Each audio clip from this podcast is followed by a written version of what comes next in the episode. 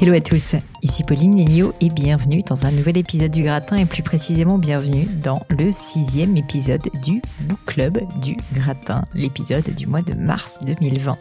Vous avez été super nombreux à participer au challenge du Book Club du Gratin, à lire Antigone, Jonathan Livingstone, Essentialism, Mensonge et Le nom de la rose. Pour ça, un immense merci. Avant de parler du livre du jour, je voulais vous faire un petit récap rapide de comment ça se passe pour participer au book club.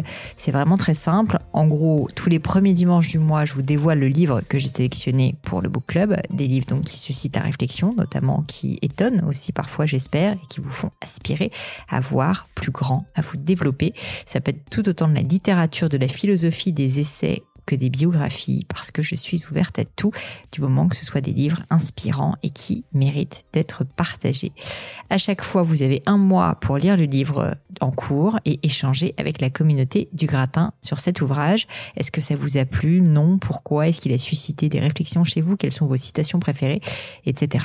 Quand vous aurez terminé le livre, donc, n'hésitez pas à partager vos remarques ou réflexions sur l'ouvrage sur le blog du gratin, www.le-du6gratin.fr, mais également sur mes réseaux sociaux perso, à savoir LinkedIn en particulier et Instagram. Et vous pouvez mettre ça avec le hashtag le gratin book club tout attaché pour que je vous retrouve et que je puisse vous repartager.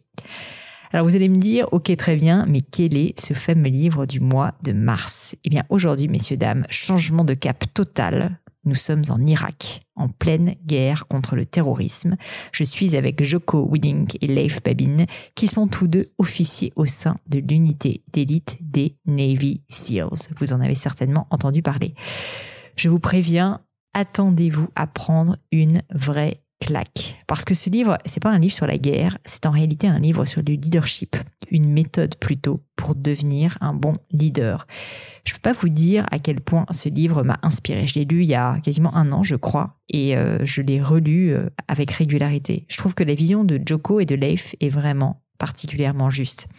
Parce que je suis convaincue qu'être un bon leader, c'est pas d'imposer sa loi, c'est pas non plus de puiser sa légitimité dans un organigramme ou dans un titre. Au contraire, pour moi et pour Joko, visiblement, être un bon leader, c'est être humble et à l'écoute, c'est savoir se faire accepter, construire une confiance et se montrer vulnérable. Et surtout, être un bon leader, c'est emmener les autres dans une direction. Alors pour ça, bien sûr, il faut parfois savoir recadrer, il faut savoir dire non aussi, mais il faut également prendre conscience de ses faiblesses et balayer devant sa porte, prendre la responsabilité des échecs de l'équipe. Arrêtez de chercher des excuses si le projet n'avance pas comme prévu. Alors vous allez peut-être me dire, ok, très bien, mais moi je suis pas militaire, moi je suis pas chez les Navy Seals, je suis même peut-être pas entrepreneur, je n'ai absolument pas besoin de lire ce livre. Pourquoi perdre du temps sur de tels sujets? Eh bien, je peux vous assurer que les leçons de ce livre pourront s'appliquer à vos vies personnelles, vos vies de couple, vos vies de famille, tout autant que vos carrières professionnelles. Si je résume en une phrase le propos de ce livre, il consiste en une exhortation arrêter de chercher des excuses et prendre l'absolue responsabilité de ses actes, donc de sa vie. Quelques florilèges de citations choisies. D'abord, les meilleurs leaders ne sont pas motivés par l'ego ou les agendas personnels, ils se concentrent simplement sur leur mission et la meilleure façon de l'accomplir. Une autre citation, un leader ne doit jamais être satisfait, il doit toujours s'efforcer de s'améliorer et inculquer cet état d'esprit à son équipe. Il doit affronter les faits à travers une évaluation réaliste et cruellement honnête d'eux-mêmes et des performances de leur équipe. Enfin, une autre citation. Les bons leaders ne cherchent pas d'excuses, ils trouvent un moyen d'atteindre leurs objectifs. Ce livre m'a vraiment fait réfléchir, vous l'aurez compris, il m'a fait voir une autre vision du monde J'espère que cela soit aussi le cas pour vous. Et je me suis vraiment rendu compte à la lecture de ce livre que prendre l'absolue responsabilité de ses actes rend tout simplement plus heureux. Plutôt que de s'épuiser à chercher des boucs émissaires partout, plutôt que de se renfermer sur des excuses ou de ne pas assumer ses erreurs. Donc ce livre incite à prendre acte de la réalité et à passer à l'action. C'est une philosophie que j'arrive toujours pas à mettre en place particulièrement euh, parfaitement à chaque fois, mais au moins maintenant je sais où je dois aller.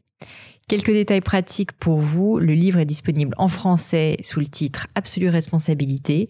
Malheureusement, je dois faire mon mea culpa, vous allez me tuer, mais la version française est assez onéreuse, je dois dire. Je préfère vous prévenir. Sachez qu'il est également disponible en format Kindle, en anglais, ce qui est la version que j'ai lue, et aussi, bien sûr, en paperback, c'est-à-dire un livre, vrai livre, si vous voulez, mais en anglais. Dans ce cas, à un prix beaucoup plus accessible.